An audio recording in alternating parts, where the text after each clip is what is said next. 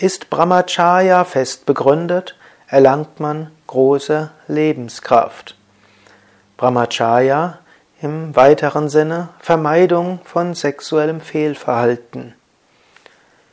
Auch wenn du in einer Partnerschaft lebst, gilt es auch, dass das Ausleben von Sexualität bestimmten ja, Prinzipien folgen kann. Das klingt jetzt komisch, denn natürlich Sexualität ist auch etwas Spontanes, es ist etwas Leidenschaftliches.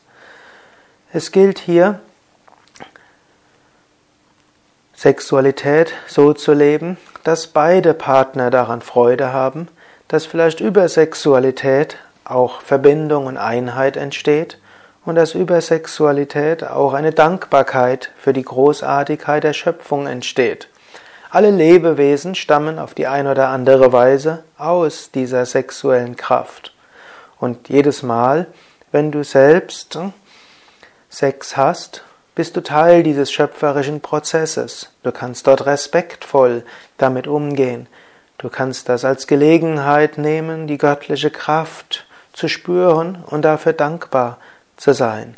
So kann Sexualität, wie alles, was du tust, dir helfen, dich ans Göttliche zu erinnern.